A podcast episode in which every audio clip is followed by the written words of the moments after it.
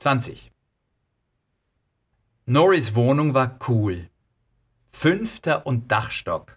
Vergnügungsviertel. 20 Minuten zur Agentur. Zu unterst ein McDonalds. Penetranter Chicken McNuggets Geruch in der Waschküche. Aber scheißegal. Einfach schnell abhängen die Wäsche. Anonyme Nachbarschaft, deren 13-silbige Namen man nie auswendig lernt. Ein großes Zimmer, ein Schlafzimmer, Küche, Bad. Alles ziemlich neu und darum für die Besuchstage der Kids geeignet. Auch dank McDonalds. Möbliert. Noris Möbel, Bücher, Parfüm. Er muss endlich abliefern bei EKG.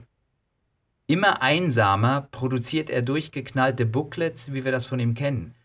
Alles eigenhändig gescribbelt, beknackt, seltsam, unbrauchbar. Immerhin Inspirationen für Kay und Sting, die ein paar Motive rausglauben und für andere Jobs verwenden. Ob die beiden Schnapsnasen das überhaupt wahrnehmen? Kay und Sting haben über das Netzwerk gute Beziehungen. Sie sind aufgekauft worden, werden weiterverkauft und weiterverkauft an zunehmend unbekannte Kolchosen. Geldwäsche? Das alles bietet Chancen. Internationale Accounts gleichbedeutend mit Fett absahnen. Man sieht die Auftraggeber gar nicht mehr, für die man was zusammenkleistert. Vielleicht liegt es an ihnen allen zusammen. Die Chancen sind immer da, aber nie gut. Darks Losung lautet: Ich mach dann auch noch was. Geflügeltes Wort in der Agentur. Sie lachen immer so lange darüber, bis Dark seine Drohung tatsächlich wahrmacht. Dabei wäre er ein geiler Schreiber. Er wirft die Schreibmaschine an, scheiß auf den PC und rattert los wie ein Pulitzer-Preisträger. Schon bei Mesmer hatte er Dark Sting aufgrund erquicklicher Copy bewundert. Ein Wein mit Kronendeckel, der nicht nach Korken schmecken kann, weil er gar keinen Korken hat. Schlagend. Vielleicht ist Konzeption weniger Dark Sting oder oben angekommen zu sein und keinen Druck mehr zu haben. Es gibt Nachtschichten wie noch nie. Einmal ziehen sie zusammen hasardierend durch die Bude. Oben sitzt die Krake Dan A.K. und brummelt vor sich hin. Sie wollen sie nur ein wenig hinausschieben, die Exekution. Nicht zu verwechseln mit der Execution. Okay, die zwangsläufig auch. Vielleicht ist oben auch niemand. Wenn die Präsi verschoben wurde, erfahren Sie es immer zuletzt. Also er, Misty, Mevi, Baldy und weitere Todgeweihte klabautern durchs hell erleuchtete Paradies. Sie entern das Büro mit den Spritzen, das von Dark. Das hat er nicht lange nach seinem Einzug an diesen abtreten müssen, um ein kleineres, für seinesgleichen vorbehaltenes Kabuff zu beziehen, das lustigerweise ein Einschussloch im Fenster hat. Auf Kopfhöhe. Der Hausmeister gegenüber jagt manchmal Tauben, denkt er sich dazu aus. Bis er realisiert, dass der Schuss von drinnen gekommen sein muss. Glasabplatzung nach außen, Außenscheibe intakt. Lässt sich nicht aufklären.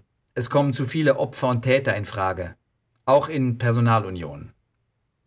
Sie kommen also in Darks schönes, großes Büro.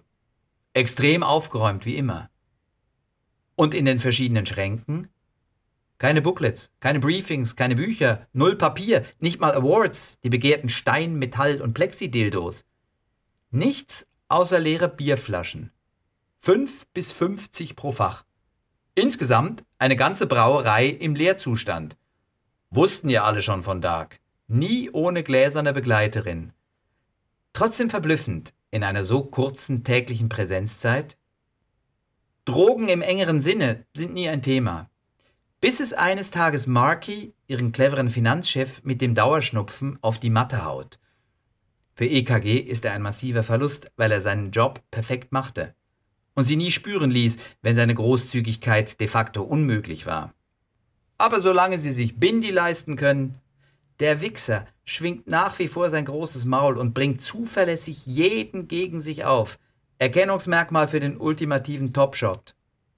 Bindi pflegt ins Atelier einzulaufen und schon im Lift Mivi zu schreien oder wen er als nächstes mit seinem Mikroschwanz zwischen die Zehen ficken will. Kay hat offenbar einen Narren an Bindi gefressen. Warum auch immer. Laue Versprechungen, ich kenne da einen oder meine Frau. Eines Tages versuchen sie, um den staatlichen Anti-AIDS-Account zu pitchen oder um eine spezialisierte lokale Beratungsstelle mit diesbezüglichen Kontakten.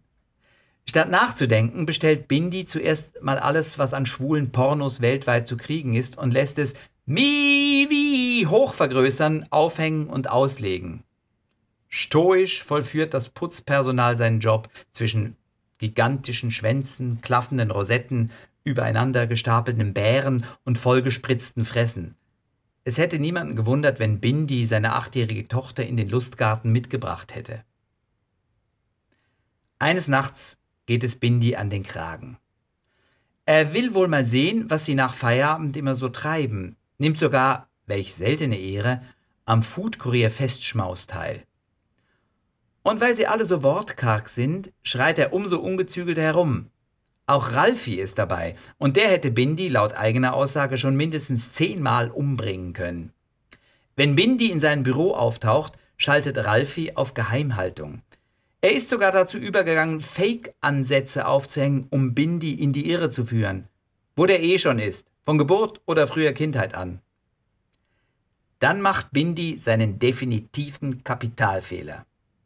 Er schnödet über René Major, jeden Tag mit Ralfi Zug fährt, weil sie beide in der gleichen Provinzkapitale wohnen.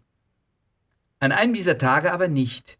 Da ist René mit dem Auto gekommen und Bindi in der Tiefgarage in den Weg gefahren, ihm und seinen hundertprozentig zu ihm passenden XY-Bazooka. Böhö, Frauen und Autos. Sie sehen es alle. Alle außer Bindi, wie ihn Ralfi etwas auf Rot schaltet. René, by the way, hat ihnen schon allen das Leben versüßt. Eine ungemein angenehme, brünette Erscheinung mit einer Seele wie dem Pazifik. Sie stehen in einer Reihe ins modernistische Interieur eingepasst, zwischen zwei in Stahl eingefassten Neonleuchten, wie die Mauer im Fußball, vor ihnen Bindi, der sich nicht mehr einkriegen kann und will, Zustimmung sucht. Immerhin ist er doch hier beim Fußvolk, den kackblöden Versagern, die müssten doch auf frauenfeindlichen Show-wie-Scheiß ansprechen, die verklemmten Dofis. Hö, Frau am Steuer, hö, hat sich voll verkeilt. Hö, René Major! Kennen Sie das, wenn Sekunden zu Äonen werden? Die Mauer steht. Misty, McNuggets Queen, Mivi, Baldy, der zitternde Ralfi, zitternd vor Wut, vor Bindi. Misty hat ein Skalpell in der Hand. Er stupst Nuggets an und der nimmt es unauffällig entgegen. Stupst Mivi an. Mivi guckt runter und kapiert, das Ding muss weiter. Übergibt an Baldy. Es fehlt nicht mehr viel und Bindi ist Geschichte.